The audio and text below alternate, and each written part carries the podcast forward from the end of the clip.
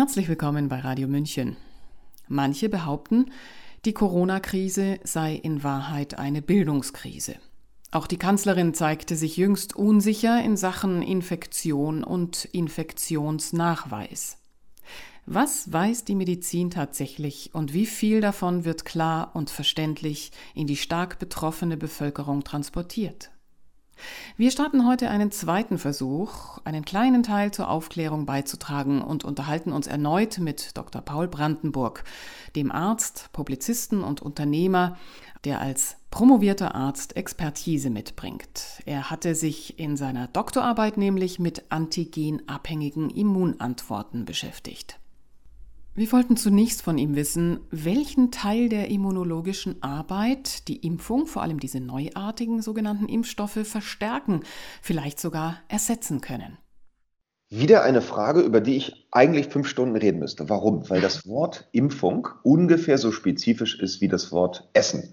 Weil eine Impfung meint üblicherweise, auch in diesem Fall, dass wir dem Immunsystem etwas von dem Eiweiß präsentieren, was es zu bekämpfen gilt. Oder auch etwas nur, was so aussieht wie das Eiweiß, das es zu bekämpfen gilt. Da hat man früher mal angefangen mit inaktiven Erregern. Das heißt, man hat die eigentlich gefährlichen, bösen Viren und Bakterien genommen, hat durch bestimmte Verfahren denen das Rückgrat gebrochen, kann man sagen, oder die lahmgelegt und hat nur noch inaktive und nicht mehr richtig gefährliche Erreger dem Körper gegeben und hat damit geimpft. Was wir heute machen, hat damit aber fast überhaupt nichts mehr zu tun. Wir wissen oder Sie wissen, dass wir beispielsweise bei der Pfizer-BioNTech-Impfung, die immunologisch hochgradig spannend ist, ja eine Messenger-RNA injizieren, also eine Erbinformation, die eigentlich erstmal gar nichts mit dem Eiweiß zu tun hat, gegen das der Körper reagieren soll. Ja, diese mRNA, die da reingegeben wird, ist nicht das Objekt, gegen das plötzlich das Immunsystem loslegt, sondern die mRNA geht erstmal in unsere Zellen rein, die produziert dann in unserem Körper dieses Fremdeiweiß und gegen das Fremdeiweiß soll dann das Immunsystem arbeiten. Sie sehen, wie groß der Unterschied ist zu dieser ursprünglichen Form der Impfung. All das bezeichnen wir aber mit dem Wort der Impfung. Das heißt, wenn wir unspezifisch fragen, wie funktioniert eine Impfung, was kann sie an Folgen auslösen, dann ist die Frage so klar nicht zu beantworten. Mhm. Wenn wir jetzt fragen, was kann alles bei so einer mRNA-Impfung stattfinden oder bei einer Vektorimpfung, das sind andere Formen der SARS-CoV-2-Impfung, sind Vektorimpfung, wo also ein anderes Virus als Träger dieser Virusproteine verwendet wird, um sie in den Körper reinzukriegen. Da ist dieses andere Virus der sogenannte Vektor. Dann muss man sagen, naja, das hängt immer davon ab, was für ein genaues Impfverfahren man eigentlich verwendet. Also ganz einfaches Beispiel vom Anfang. Wenn ich diese vermeintlich inaktivierten Erreger, irgendwelche gefährlichen Viren, die wir, die wir inaktiviert haben, Bakterien in den Körper reinbringe, ist eine ganz große Gefahr, dass die gar nicht so inaktiviert sind, wie ich denke. Dass vielleicht doch noch ein paar Erreger funktionsfähig sind und dann eine echte Krankheit auslösen. Das ist dann eine spezifische Gefahr dieser Impfung. Die gibt mhm. es jetzt bei SARS-CoV-2 nicht, weil da haben wir die nicht. Bei SARS-CoV-2 gibt es aber sehr, sehr wohl diese große Frage, wie arbeitet eigentlich diese Messenger-RNA? Was macht die in unserem Körper? Wir wissen, dass die einerseits tut, was sie soll und gar nicht schlecht. Das muss man neidlos anerkennen. Die produziert offensichtlich Eiweißsubstanzen, die ganz gut geeignet sind, unseren Körper dann gegen dieses SARS-CoV-2-Erreger vorzubereiten. Damit haben wir überhaupt nicht die Frage beantwortet, ob das nötig und sinnvoll ist. Da habe ich eine ganz andere Meinung. Aber sie macht das erstmal. Die Frage ist, was macht sie noch? Wenn mhm. wir Erbinformationen in den Körper einschleusen und da diese mRNA, also diese Ribonukleinsäure, das Virus-Erbinformation reinbringen, kann es ja durchaus sein, dass diese Messenger-RNA, das ist eine bestimmte Unterform von Erbinformation, die dafür da ist, in unseren Zellorganellen diesen Eiweißbauapparat zu füttern. Das ist, so kann man sagen, wie so eine Lochstreifenkarte oder ein spezielles Stückchen Programmcode, die wir einführen und der so sofort dazu führt, dass ähm, bestimmte Zellorganellen, also unsere eigenen Fabrikbestandteile in der Zelle, sofort loslegen und Eiweiße bauen. So, mhm. Eiweiße bauen ist das, was die Zelle den ganzen Tag tut. Die Frage ist immer, was sie für Eiweiße baut. Wenn sie die falschen Eiweiße baut, dann nennt man das Krebs, das Endergebnis. Wenn sie andere falsche Eiweiße baut, dann kann das eine gutartige Erkrankung sein und kann zum Beispiel irgendwelche hormonvermittelten Körperreaktionen auslösen, die wir nicht wollen. Wenn sie wiederum falsche Eiweiße baut, dann kann das eine ganz schlimme Entzündung an der Stelle geben. Also wir greifen auf einer sehr grundlegenden Ebene unseres Zellstoffwechsels ein und wir müssen ganz ehrlich sagen, wir wissen nicht, ob diese injizierte Messenger-RNA sich beispielsweise auch mit unserem eigenen Genom zum Teil verbindet. Das tut sie wahrscheinlich oder möglicherweise, da gibt es erste Anzeichen. ist auch noch kein Grund, in Panik zu geraten, denn Messenger-RNA hat in der Regel eine sehr, sehr kurze Halbwertszeit. Das ist sozusagen RNA, die dann schnell abgebaut wird, die dann zerfällt und die immer wieder nachgeliefert werden muss. Aber wir müssen all diese Fragen beantworten, bevor wir wirklich sagen können eines Tages, diese mRNA-Methode ist sicher und wirksam anzuwenden auf lange Sicht. Und da haben wir ganz einfach keinerlei Daten zu bisher. Mhm. Welcher Effekt ist denn der in diesem System, der zu den Blutverklumpungen führt? Gute Frage. Die ehrliche und kurze Antwort lautet, ich weiß es nicht. Alles deutet darauf hin, dass eine entzündungsvermittelte Reaktion diese Blutverklumpung verursacht. Blutverklumpungen sind erstmal eine absolut wichtige und gute und sinnvolle Reaktion des Körpers in den allerfrühesten Formen von Entzündung. Warum? Im Blut sind ganz viele verschiedene Zellbestandteile, die zum wesentlichen Teil dafür verantwortlich sind, Infektionen an einer Stelle zu bekämpfen. Die erste Maßnahme, die so ein Körper ergreift, ist, so wie wir das ja auch machen, wenn wir Schaden begrenzen wollen, den Schaden erstmal lokal begrenzen, die Ausbreitung zu verhindern.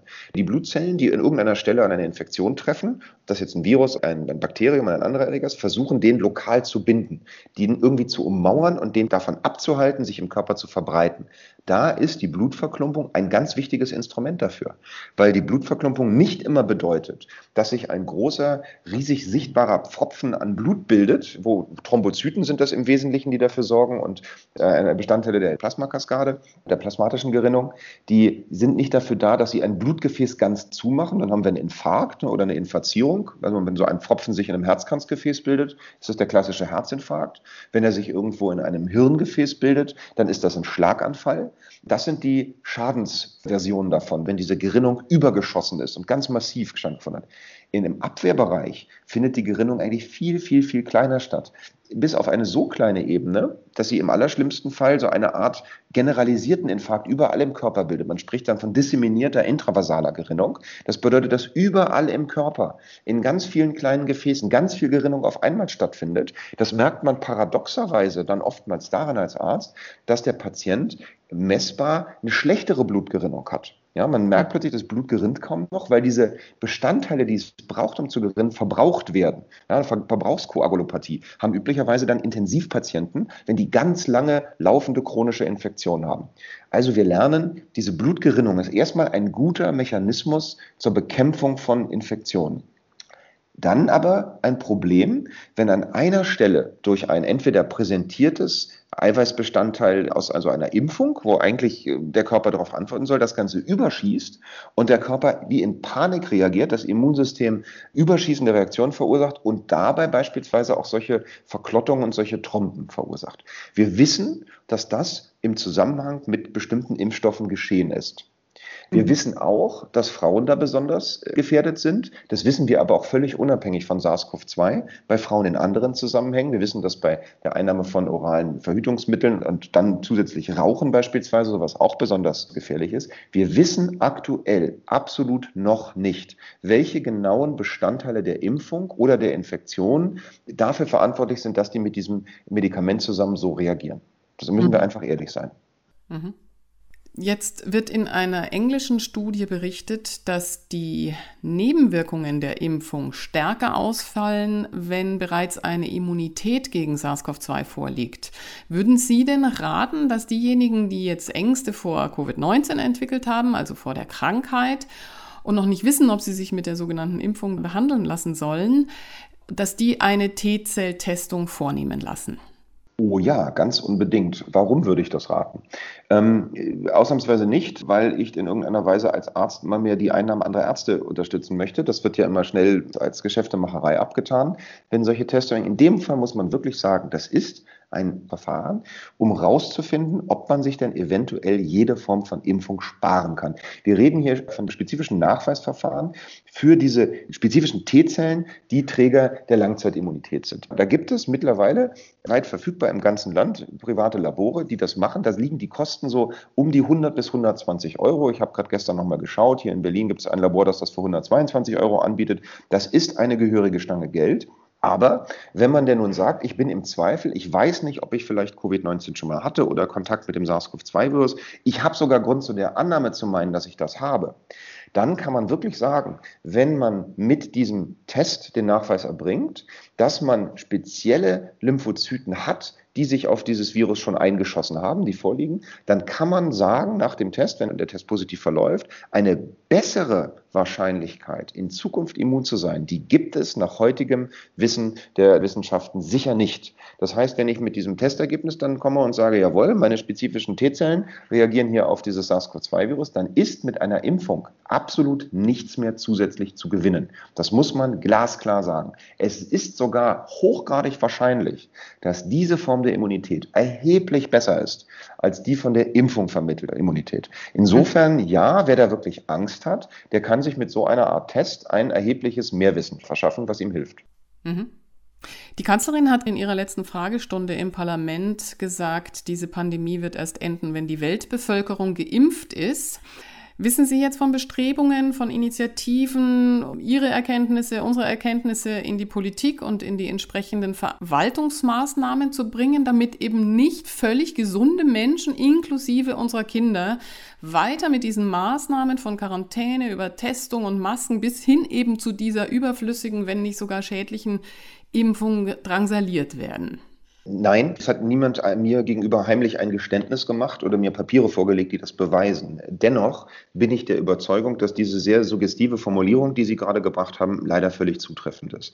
Wir erleben doch gerade wirklich die Quadratur des Irrsinns. Wenn ein Bundesgesundheitsminister, ich werde nicht müde zu sagen, ein gelernter Bankkaufmann, der mittlerweile hinreichend bewiesen hat, auch nicht den Ansatz einer Ahnung seines Politikfeldes haben, wenn der die Industrie dazu nötigen möchte, jetzt die vollkommen überflüssigen FFP2 FFP2-Masken, vollkommen überflüssig im Zusammenhang mit dieser sogenannten Pandemie, auch noch für Kinder produzieren zu lassen. Wir haben ja der Presse entnommen, dass glücklicherweise sich große Maskenproduzenten weigern und sagen, es ist sinnfrei. Wir erleben also, dass Masken von der Politik für Kinder produziert werden sollen. Wir erleben, wie der unsägliche und wirklich gemeingefährliche Karl Lauterbach nicht müde wird, mit seinen Lügen zu behaupten, dass Kinder sich Impfungen wünschen, dass Kinder geimpft werden müssen, damit der Schulbetrieb wieder aufgenommen werden kann. All das sind, und die Worte sind mit Bedacht gewählt, wirklich schreckliche Lügen, die geeignet sind, unsere Kinder und auch unsere eigene Gesundheit auf Jahre bis Jahrzehnte hinaus zu schädigen, die Bildungsgeschichte dieser Kinder stark zu schädigen. Wir haben der Presse entnommen, dass diese vollkommen hirnrissige Fernunterrichtstortur, die da vorgenommen wurde, nicht effektiver war als Sommerferien oder als große Ferien. Also ja, es gibt doch alle Zeichen der Politik, gehen doch dahin, dass man diese Chimäre der Pandemie aufrechterhält. Sie mühen sich momentan die vollkommen banale Delta-Variante und jetzt eine Delta-Plus-Variante als Teufel an die Wand zu malen, die nun schrecklich sei. Und für diese Delta-Variante gilt genau das Gleiche wie für alle anderen Varianten dieses SARS-CoV-2-Virus bisher. Sie wäre gar nicht aufgefallen, wenn wir nicht so schrecklich intensiv nach ihr suchten. Denn die Gesamtzahl der Erkrankten ist einfach nicht höher. Sie ist im Gegenteil Gegenteil geringer als in all den Jahren zuvor. Und es gibt bis zu diesem Moment, in dem wir gerade sprechen, nicht den Hauch eines Hinweises, dass diese Delta-Variante in irgendeiner Weise relevanter wäre als alle Varianten dieses SARS-CoV-2-Virus zuvor. Einfach gesagt kann man immer noch sagen, es ist ein ganz banales Hustenvirus was immer wieder kommen wird. Und jede Fantasie der Ausrottung dieses Virus verrät wahnsinnig viel über den Menschen, der von dieser Ausrottung da fabuliert. Wer sich dieses Vokabulars bedient, ja, dieser kriegerischen Kampfformulierung, dieser Fantasien der Ausrottung, der macht damit eigentlich offenbar, dass er selbst in Unkenntnis der Medizin argumentiert. Wir werden niemals in der Lage sein, dieses Virus auszurotten oder zu vernichten. Das geht gar nicht. Das geht ausschließlich bei solchen Erregern, deren einziges Reservoir der Mensch ist, die also nur im menschlichen Körper oder in menschlichen Organismen irgendwie vor sich hin leben können oder überwintern können. Das trifft beim SARS-CoV-2-Virus nicht zu. Wir wissen, dass die viel zitierten Fledermäuse sind da ein Reservoir. Das heißt, wir, wir müssen schon diesen Planeten auslöschen, da sind wir ja auch dabei, das ist ein anderes Thema, um auch dieses Virus auszulöschen. Die Wahrheit lautet, wir werden auf Dauer mit diesem Virus leben müssen. Es wird im Zweifelsfall noch uns überleben. Und es ist ein Virus wie so viele andere, für das überhaupt keinerlei pandemische Sonderregeln mehr gelten müssen. Mehr denn je ist doch völlig klar, sämtliche dieser Maßnahmen müssen sofort beendet werden. Es gibt keinen Grund, unsere Kinder zu impfen. Es gibt keinen Grund für irgendwelche Massenimpfungen. Es ist wie immer, wir müssen uns die Vorerkrankten und auch die älteren Menschen, die deswegen immunsupprimiert sind, die müssen wir uns anschauen. Und dann ist es gut und richtig und schön, wenn wir da auch Impfstoffe haben, um gegen dieses Virus zu arbeiten. Aber das betrifft den kleinsten Teil der Bevölkerung. Es gibt keine pandemische Notlage. Punkt sagt Dr. Paul Brandenburg aus voller Überzeugung. Wenn dem so ist, warum wird diese Expertise, die sich mit vielen anderen deckt, nicht gehört? Gerade äußerte der Medizinwissenschaftler John Ioannidis an der Universität Salzburg, Corona sei bereits endemisch. Warum werden diese Expertenaussagen in der Politik nicht öffentlich diskutiert? Dieser Frage werden wir Journalisten in Zukunft nachgehen müssen. Mein Name ist Eva Schmidt und ich wünsche Ihnen trotz allem einen wunderbaren Tag. Machen Sie es gut.